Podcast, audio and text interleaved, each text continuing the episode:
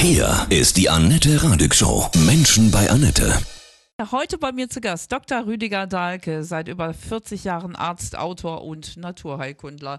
Guten Morgen, Rüdiger, grüß dich. Guten Morgen, Annette und alle Zuhörerinnen und Zuhörer. Sag uns mal aus deiner Sicht, wie gefährlich ist Corona für uns? Ehrlich gesagt kann das jetzt niemand sicher entscheiden. Das wird ja in beide Richtungen irgendwie aus meiner Sicht auch übertrieben. Was man sagen kann, die Letalität im deutschsprachigen Raum ist bis jetzt null da ist die von der normalen Grippe höher. Weil es ist ja im deutschsprachigen Raum noch gar niemand daran gestorben, aber schon viele wieder gesund geworden. Das wird aus meiner Sicht viel zu wenig erwähnt. Also mir kommt vor, in diesem öffentlich-rechtlichen, mir fällt das Wort rechtlich da schon schwer, zu sagen, da wird einfach Angst und Panik bewusst geschürt. Warum wird Angst und Panik geschürt aus deiner Sicht? Das weiß ich nicht. Ich habe echt keine Erklärung dafür. Ich finde es wirklich ganz, ganz kontraproduktiv, weil was ich sagen kann, der beste Schutz gegen Corona ist jetzt ein gutes Abwehrsystem. Und was definitiv, und das kann man mit Studien der Psychosomatik belegen, der Psychoneuroimmunologie auch, ist ja Angst. Und Angst reduziert das Abwehrsystem. Dr. Rüdiger Dahlke, wir sprechen gleich weiter zum Coronavirus. Dr. Rüdiger Dahlke ist heute bei mir zu Gast. Du bist seit über 40 Jahren Arzt und Autor, lebst in Österreich. Warum wird so viel Angst und Panik geschürt zum Coronavirus? Also was wir jetzt erleben, ist für mein Gefühl komplett kontraproduktiv. Auch aus der österreichischen Perspektive ganz anders ich weiß nicht, was da in Deutschland los ist, warum so Angst und Panik geschürt wird. Also ich habe dazu viel gepostet, ich habe über eine Million Reichweite da jetzt und kriege auch dauernd Rückmeldungen, die Leute sind froh, mal einfach auch ein bisschen Beruhigendes zu hören. Mhm. Wir können wirklich noch nicht sagen, wie hoch die Letalität sein wird. Die ist natürlich im Iran enorm hoch, einfach weil die nicht in der Lage sind, die ganzen Infizierten festzustellen. Momentan ist es ja so, dass die Letalität dort höher ist, wo Menschen alt sind und vorgeschädigt sind, also krank sind. Das ist die Gefahr. Und da wäre doch jetzt das Gebot der Stunde, und das würde ich auch erwarten von einem öffentlichen und rechtlichen Fernseh- und Rundfunksystem, dass sie beruhigend wirken und einfach sagen, wir können es jetzt noch nicht sagen, aber eins ist sicher, Leute, tut was für euer Abwehrsystem. Ja, wie kann ich das Immunsystem denn stärken? Aus meiner Sicht wäre es halt eine wunderbare Sache zu fasten, weil da wird die Entzündungsbereitschaft des Körpers herabgesetzt, der CRP-Wert sinkt. Man könnte die Ernährung umstellen auf pflanzlich vollwertig. Das sind Dinge, die ich schon immer sage oder schon seit Jahrzehnten. Aber die hätten jetzt noch mehr Bedeutung.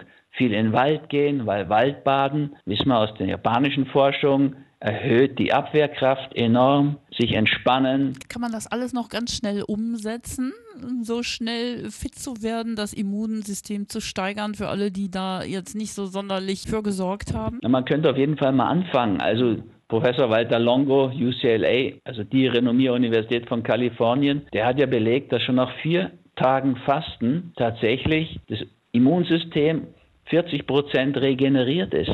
Das ist ja enorm. Und ich meine, viele der Ratschläge sind ja okay aus meiner Sicht. Die kann man vorsichtshalber sinnvollerweise auch machen. Aber doch nicht in Angst und Panik zu Hause sitzen, sondern einfach mal zur Ruhe kommen. Ja, statt Quarantäne Retreat. Sich auf sich zurückbesinnen auf das, was einem wirklich wichtig ist im Leben. Da wären so viele schöne Möglichkeiten auch. Klar muss ich niemand anderen anhusten oder anbellen. Ich muss ihm im übertragenen Sinne eher mal die Meinung sagen. Das wäre viel naheliegender. Und wenn ich jetzt in die Ellbeugen hinein niese, statt jemand anderen anniese, ist das selbstverständlich. Hm. Ich muss ja keine großen Ansammlungen von Menschen suchen. Muss ich nicht. Also ich könnte für mich die Dinge tun. Also momentan ist für mein Gefühl auch so die, die Zeit des Online-Fastens. Ich mache das ja schon seit Jahren. Nur du bleibst zu Hause in deinem persönlich privaten Retreat. Das wären alles so hilfreiche Dinge. Coronavirus. Du sagst, wichtig ist die Immunabwehr stärken, gesund leben, viel Natur, keine Angst haben vor allem.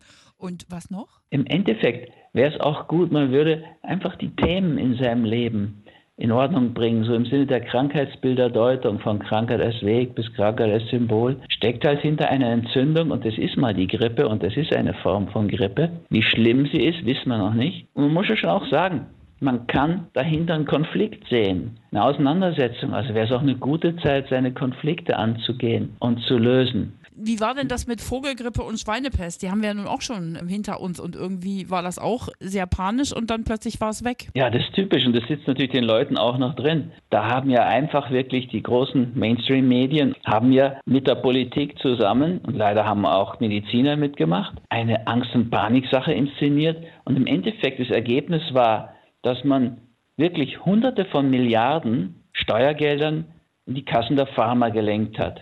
Ein Medikament wie Tamiflu, was immer unwirksam und immer schädlich war, inzwischen ist ja ist es Stand des Wissens auch, wurde dort in irren Mengen bevorratet von Regierungen, also außer der polnischen. Die hat dankenswerterweise für die Polen, muss man sagen, nicht mitgemacht bei dieser Farce, ehrlich gesagt. Was würdest du denn tun, wenn du Gesundheitsminister Spahn wärst? Würdest du auch Quarantäne empfehlen? Also ehrlich gesagt, ich kann mich in den seinen Spahnsinn gar nicht hineinversetzen. Das, ich meine, der war ja vorher schon Pharmalobbyist, kann auch sehen, der ist ein Ehrgeizling, der will da hoch Kanzler werden.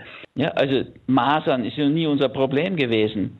Aber wir haben ein Riesenproblem mit resistenten Keimen. Da sterben 30.000 Menschen jedes Jahr in Deutschland, weil bei Lungenentzündungen und so weiter, bei älteren geschwächten Menschen die Pharmaka, die Antibiotika nicht mehr greifen. Dort macht der gar nichts. Du meinst auch die also Krankenhauskeime, ne? Mhm. Hospitalismus, aber es entsteht auch durch diese Massentierzuchthäuser, die ja vollgepumpt werden, die armen Kreaturen da drin mit Antibiotika. So, der macht natürlich Maßnahmen, die jetzt irgendwie ihn populär machen sollen und so weiter. Das ist ja auch natürlich ängstlich, dass sie was verkehrt machen. Ich glaube ehrlich gesagt, dass das nicht funktionieren wird mit dieser Abschottungsgeschichte. Letztlich. Die meisten merken es ja gar ja. nicht, dass sie infiziert sind, oder? Na klar, stell dir vor, so 80 Prozent kriegen gar keine Symptome oder ganz milde. Die können es aber verbreiten, wie die Kinder. Die Kinder werden nicht krank, aber sie können infiziert sein. Was könnte man daraus sehen? Man könnte sich mal überlegen, Kinder haben natürlich die bessere Abwehr. Die sind noch nicht so im Stress und so weiter. Warum ist die Grippesaison immer von Oktober bis April? Na, ich glaube ja ehrlich gesagt, es hat was damit zu tun,